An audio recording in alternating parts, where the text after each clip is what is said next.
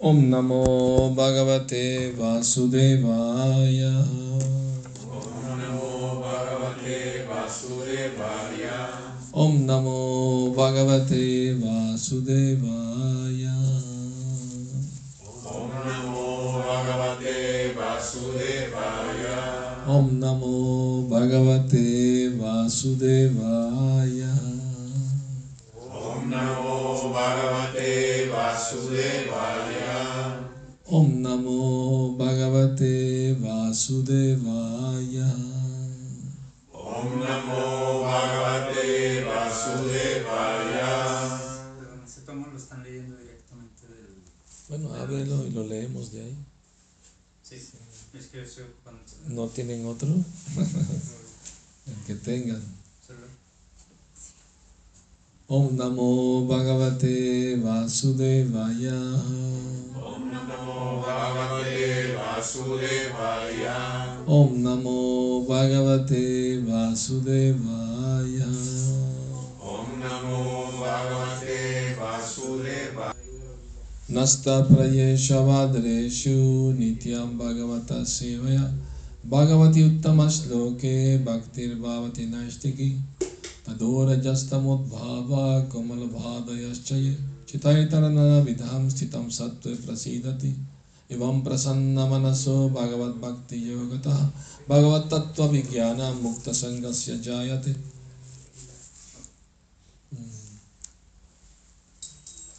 Muy bien, vamos a leer entonces del Srimad Bhagavatam. ¿Estás en inglés nada más, te El canto 11. Capítulo 11. Canto 11, capítulo 11. El texto empezar. ah, bueno.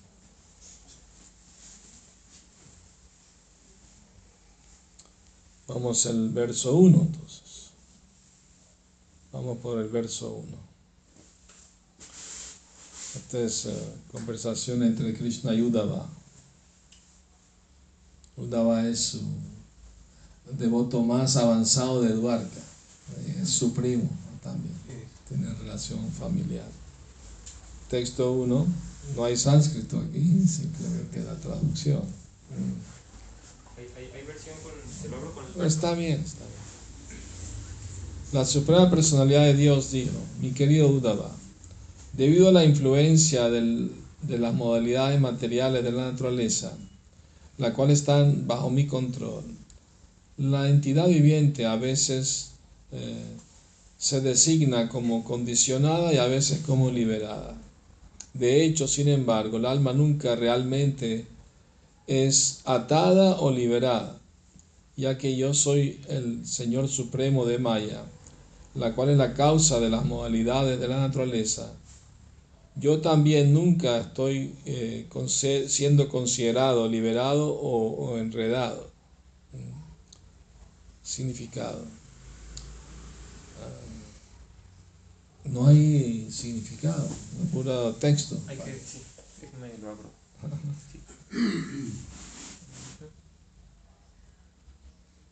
Bueno, Aquí está. está bien. Significado. En este capítulo, la Suprema Persona de Dios, Krishna, explica las diferentes características de la vida condicionada y liberada. El síntoma por el cual uno puede reconocer a las personas santas y a los varios procesos de servicio devocional para el Señor. En el capítulo previo, Uddhava preguntó acerca de la vida liberada y la vida condicionada, si eran posibles. El Señor ahora responde la pregunta de Uddhava. eh, es de su cierta manera superficial, ya que el espíritu, el alma pura, nunca está enredada en la energía material del Señor. La entidad viviente imagina una conexión falsa con las tres modalidades de la naturaleza y acepta el cuerpo material como el ser. La entidad viviente, por lo tanto, sufre las consecuencias de su propia imaginación, así como alguien sufre las actividades ilusorias de un sueño. Esto no indica que el mundo material eh, es ilusorio en el sentido de que no existe. El mundo material ciertamente es real, siendo la potencia de la suprema personalidad de Dios y la entidad viviente siendo la potencia superior de Dios. También es real. Pero el sueño de la entidad viviente eh, de creerse parte y porción del mundo material es la ilusión que lo arrastra a un estado contradictorio llamado condicionamiento de la vida material. La entidad viviente nunca realmente es bata o, o condicionada, ya que simplemente lo imagina de una forma de conexión falsa con el mundo material. Porque a fin de cuentas no hay una conexión permanente entre el ser vivo y la materia entonces no existe liberación en ese sentido, ¿no? porque no hay, no, es todo una imaginación del alma. Ah. La entidad viviente, siendo eternamente trascendental a la energía material inferior del Señor, eternamente está liberada. El Señor Krishna revela que en un sentido la entidad viviente realmente no está atada y por lo tanto no puede ser liberada. Si no está atado, ¿cómo va a ser liberado? Ya está liberado. Pero en otro sentido, el término atadura y liberación pueden ser convenientemente aplicados para indicar la situación particular de, del alma individual quién es la potencia marginal del Señor. Aunque el alma individual nunca realmente está atada por la materia, sufre las reacciones de la naturaleza material debido a la falsa identificación y así el término bada o enredo puede ser usado para indicar eh, la experiencia de la entidad viviente dentro de la energía inferior del Señor ya que Vada describe una situación falsa. Libertad de tal falsa situación puede también ser descrita como moksha o liberación. Por lo tanto, el término atadura y liberación son aceptables si uno entiende que tales términos solamente se refieren a las situaciones temporales creadas por la ilusión y por lo tanto no se refieren a la naturaleza última del alma.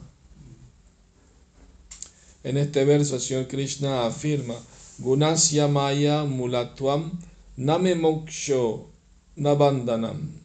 El término liberación y enredo nunca puede ser aplicado a la suprema personalidad de Dios, ya que Él es la verdad absoluta y el controlador supremo de todo. El Señor Krishna es eternamente el supremo trascendentalista y Él nunca es atado por la ilusión.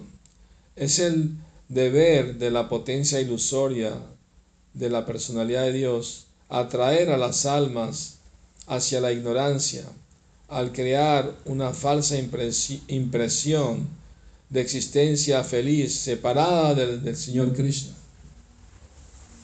El concepto ilusorio de existencia aparte de la personalidad de Dios se llama Maya o la ilusión material.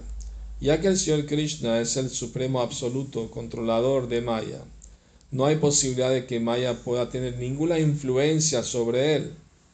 Así el término bandhanam o enredo no puede ser aplicado a la omnisciente, bienaventurada y eterna personalidad de Dios. El término moksha o liberación indican libertad de bandhanam, es de la misma manera irrelevante en relación con el Señor. Sila Bhaktisiddhanta Saraswati Thakur ha comentado sobre este verso lo siguiente. La suprema personalidad de Dios eh, está eh, lleno de grandes potencias espirituales.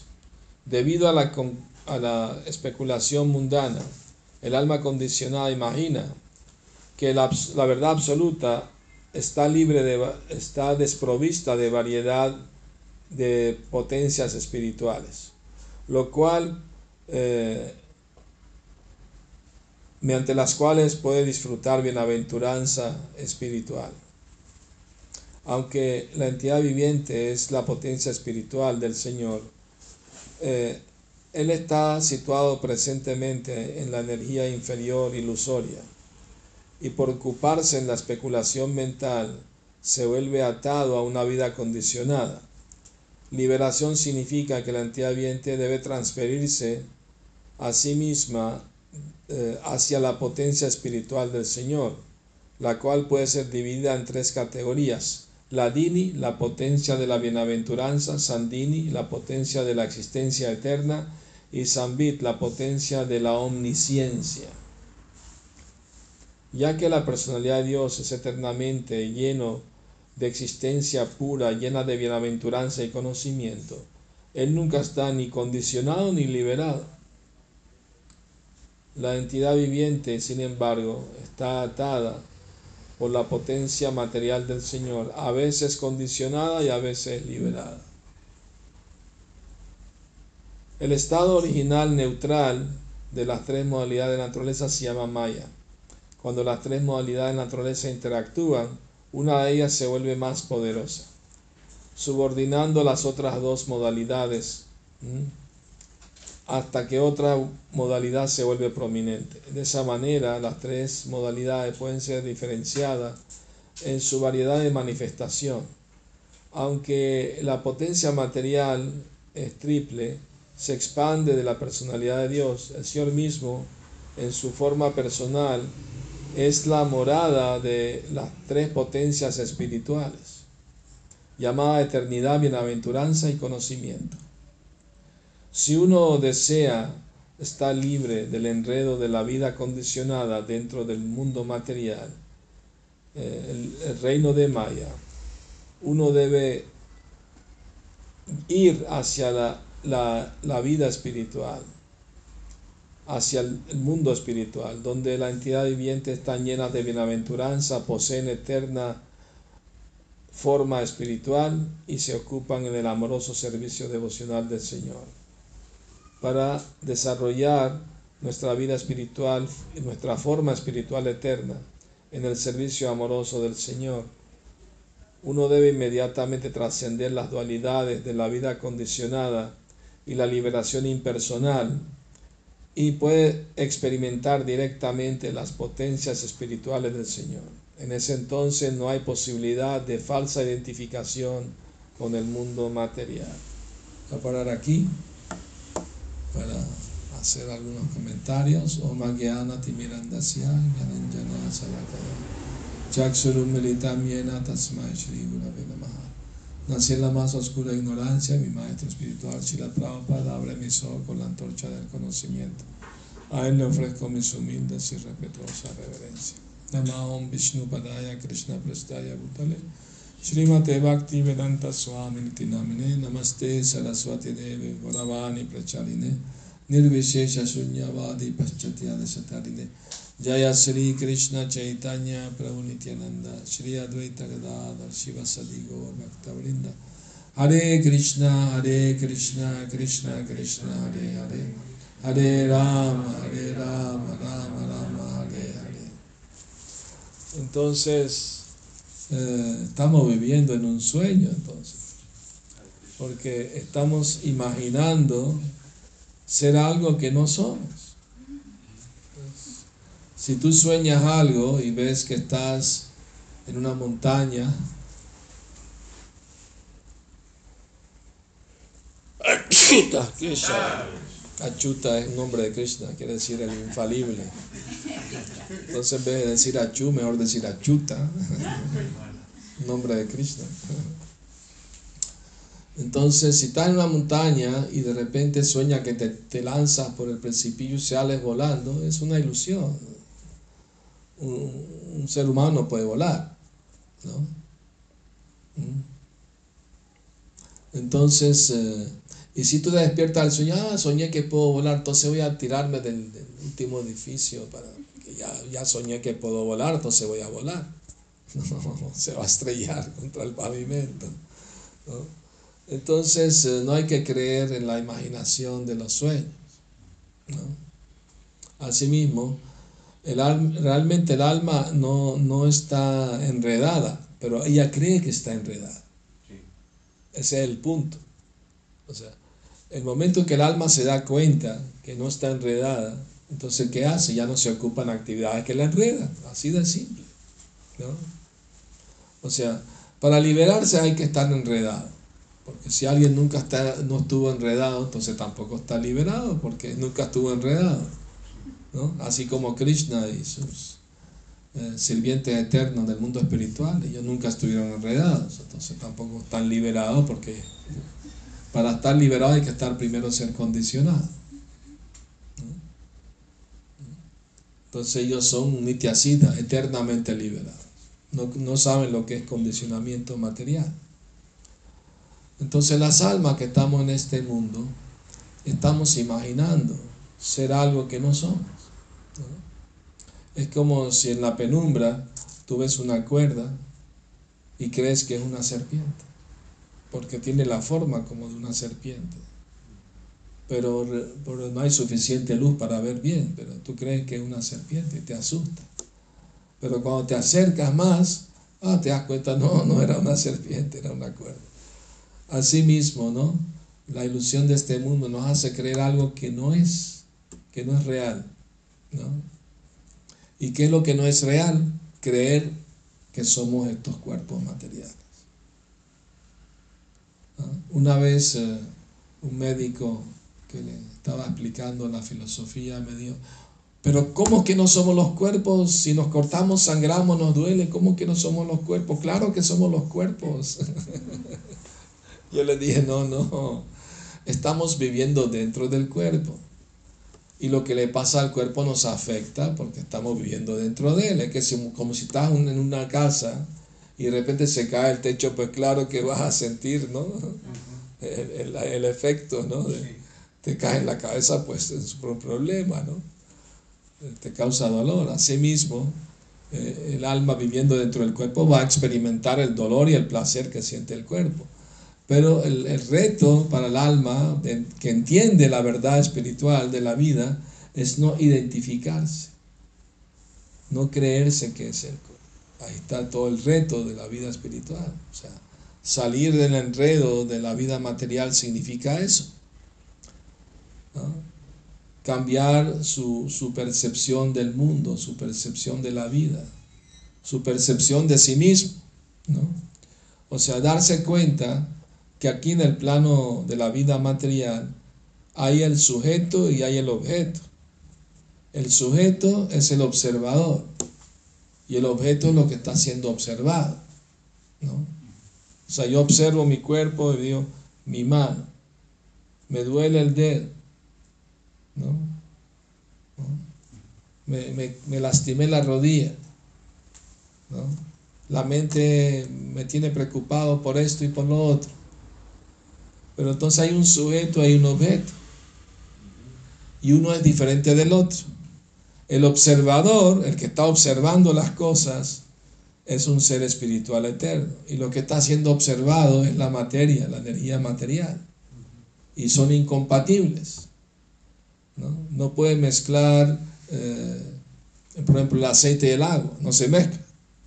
El agua puede flotar sobre el, el, el aceite puede flotar sobre el agua, pero no se mezcla con el agua. Y la corriente del agua puede jalar las gotas de aceite en su corriente, ¿no? Asimismo, nosotros somos como el aceite, la energía material es como el agua. Nos dejamos llevar por la corriente. De qué, qué es lo que arrastra el alma de un cuerpo a otro? Son los deseos materiales. Como el alma se cree producto de la materia, entonces piensa que con satisfacer eh, ciertos deseos materiales va a ser feliz. ¿no? Entonces ahí radica la ilusión de este mundo. ¿no? Por ejemplo, hoy en día la mayoría de los jóvenes están muy metidos en la droga. Por ahí. Cada esquina uno ve, ¿no? aquí sobre todo el barrio viejo, aquí en Monterrey, de noche uno ve por todos lados. ¿no? Entonces, como una, ellos creen falsamente, ¿no? Bueno, el alcohol también es una droga, no solamente las otras drogas, pues, ¿no? Simplemente es. Eh, ellos creen que con eso van a ser, se van a aliviar y van a olvidar su sufrimiento. ¿no? Van a sentir una euforia, un- una satisfacción, ¿no? La ayahuasca, la, no sé qué, la marihuana, que esto, lo otro. Creen que pueden sentir alguna felicidad o bienestar ahí, pero es una noción falsa. Porque ni- ninguna, ninguna cantidad de, de- de placer material puede satisfacer el alma. El alma necesita de placer espiritual para estar bien. ¿no? Entonces, eh, es toda una imaginación, lubricación de la mente, especulación de la mente. Lo que la mente imagina no es lo que es la realidad.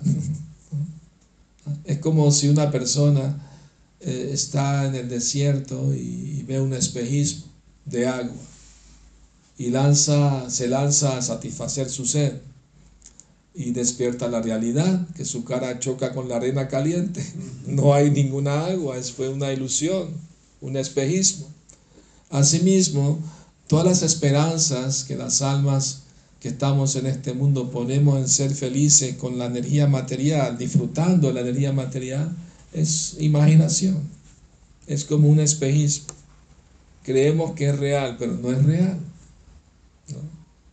Incluso la misma muerte es una imaginación, el alma nunca muere. El cuerpo sí. Desde que nace ya está muerto. Lo que lo mantiene vivo es que el alma está dentro. Hay un cineasta famoso, se llama Woody Allen. En sus películas salieron los devotos más de una vez, cantando Hare Krishna y le dan libros para que lea y todo, porque él estaba buscando como respuestas, ¿no? Ojalá que le haya encontrado en los libros, porque una vez lo entrevistaron y, le hicieron la pregunta, ¿es verdad que usted es muy pesimista? Dijo, sí, es verdad, soy muy pesimista. ¿Y por qué? Si tiene dinero, es famoso, es rico, ¿por qué es pesimista? ¿Te parece poco? Desde que nacemos ya tenemos una sentencia de muerte sobre nuestra cabeza. Y no importa cuán rico, famoso bello seas, no, no te la puedes quitar de encima. Entonces no hay, razón suficiente para ser pesimista. Bueno, la verdad que sí. bueno, pero, pero espiritualmente somos muy optimistas.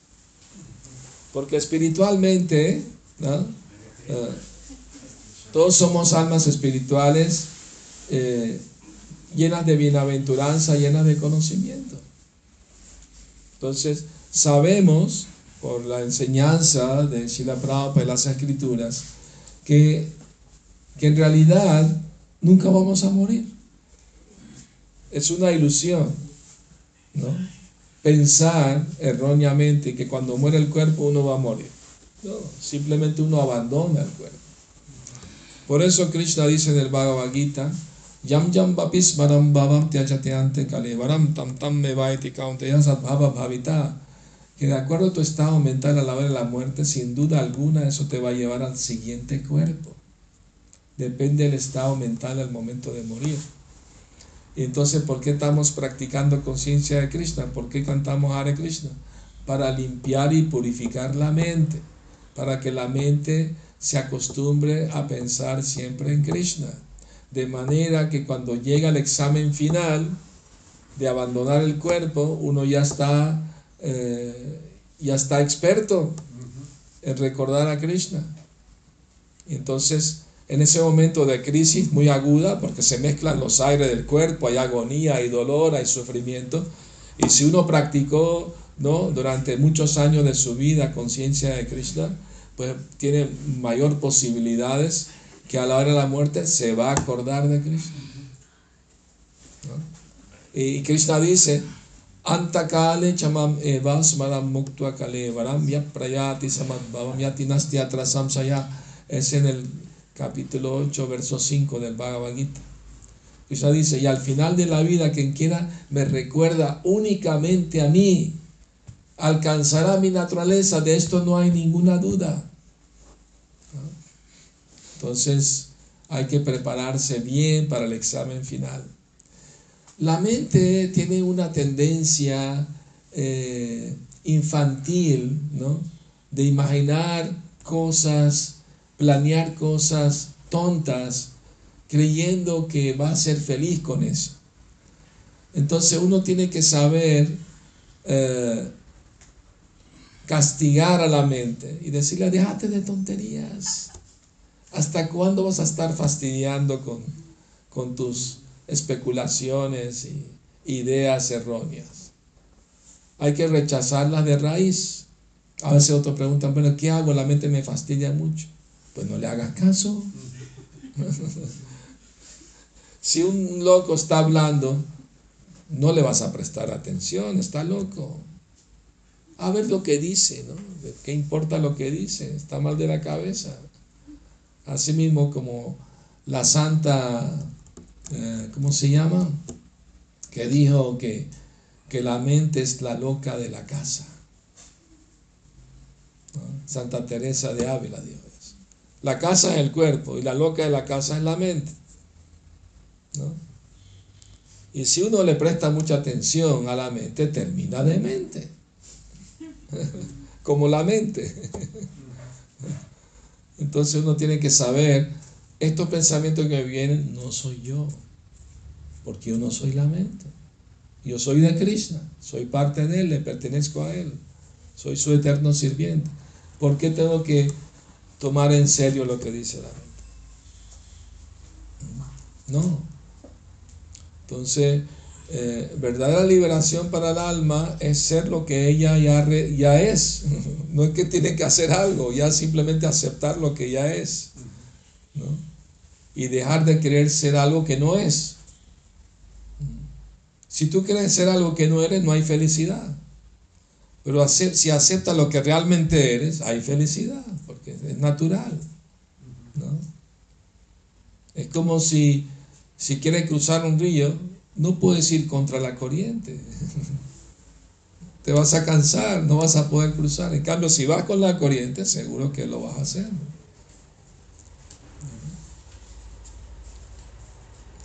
Entonces el mundo entero está sumergido en esa ignorancia tan potente, tan fuerte, que tiene a todo el mundo confundido de creer ser que son los cuerpos materiales. Todo el mundo cree eso grandes científicos, filósofos, políticos, gente muy rica, muy famosa, muy poderosa, todos creen que son el pueblo. Están en ignorancia. Entonces, el tesoro más grande para la humanidad es tener conocimiento espiritual, porque se sufre solo por ignorancia de nuestro ser espiritual verdadero. Entonces este movimiento está dando la oportunidad a toda la gente del planeta de tener este conocimiento, para que dejen de sufrir, dejen de creer ser algo que no son. Entonces, muy bien. Eh, si tienen preguntas, comentarios, por favor háganlas. ¿Sí? Eh, los síntomas o actuar o proceder de una persona que actúa, que que siente que si es el cuerpo, ¿cuál sería? Y los síntomas de una persona que no está identificada con el cuerpo, que sí, sabe que es el alma, ¿cómo actúa? Esa misma pregunta la hizo Arjuna Krishna en el Bhagavad Gita, ¿no? Una persona que cree es el cuerpo piensa que su felicidad depende del placer que le da al cuerpo, a los sentidos, ¿no? Y por eso ve que todo el mundo fuma, toma droga, come carne, tiene sexo, porque creen que esas cosas le van a hacer feliz, porque creen que es el cuerpo. Obviamente que el cuerpo puede sentir sensaciones placenteras con los sentidos, pero esas sensaciones placenteras son enemigas del alma. ¿Por qué? Porque el alma se apega a esas sensaciones temporales, porque el cuerpo mismo es temporal, no va a durar para siempre. Entonces el alma se enreda, ¿no? ¿Cuál es el síntoma de un alma que está en ignorancia, que se identifica con el cuerpo? Eh, cree que disfrutar de los sentidos materiales lo, va a hacer feliz. Es la ilusión, la ignorancia del alma. Y una persona que está situada en el ser, que sabe que no es el cuerpo, ¿no? Está siempre en la trascendencia, situado en la trascendencia. No es esclavo de los impulsos del cuerpo, de la ira, la lujuria, la envidia, la codicia, el temor, la ilusión. Está libre de eso. No, actúa bajo un concepto erróneo de vida.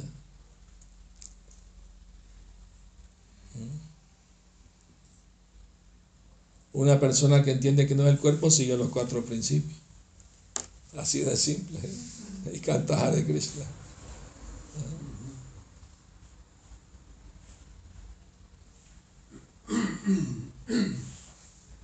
Una vez un reportero le preguntó a Prabhupada, bueno, para ustedes, ¿qué es bueno y qué es malo? Bueno, eh, bueno es seguir estos cuatro principios y malo no seguirlos. Muy fácil definición de lo bueno y lo malo. Preguntan aquí en, Sí. este, en- ¿qué significa Mayapur? Mayapur, Pur es la, quiere decir aldea, pueblo, ciudad, ¿no? ¿No? Y Maya tiene varios significados. Uno de los significados es ilusión, pero hay otro significado de la palabra Maya, es misericordia. Y también preguntan cómo agradarlo a usted o al Guru y a Krishna. Cante Hare Krishna sea feliz. Una vez le preguntaron a Prabhupada eso. ¿Cómo lo puedo complacer? Cante Hare Krishna. Sirva a Krishna. Sean felices. Al Guru le gusta ver a los demás felices en, en conciencia de Krishna. Eso es lo que más satisface al maestro espiritual, ver que los devotos están felices en su práctica espiritual, en su vida espiritual. No, nada más. Muy bien. Muy bien, gracias por venir, escuchar, muy amables. Mañana nos reunimos de nuevo. ¿no? Aquí en Monterrey las 4 son las 5, así que los que nos están viendo en internet estén pendientes. Aunque está anunciado las 4, puede ser entre 4 y media y 5.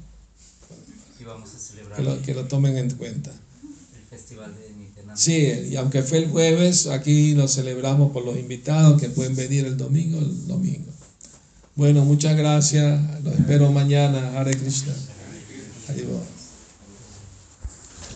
aquí. Shila Prabhupada ki jai. Su Santidad Bhakti Sundar Maharaj ki.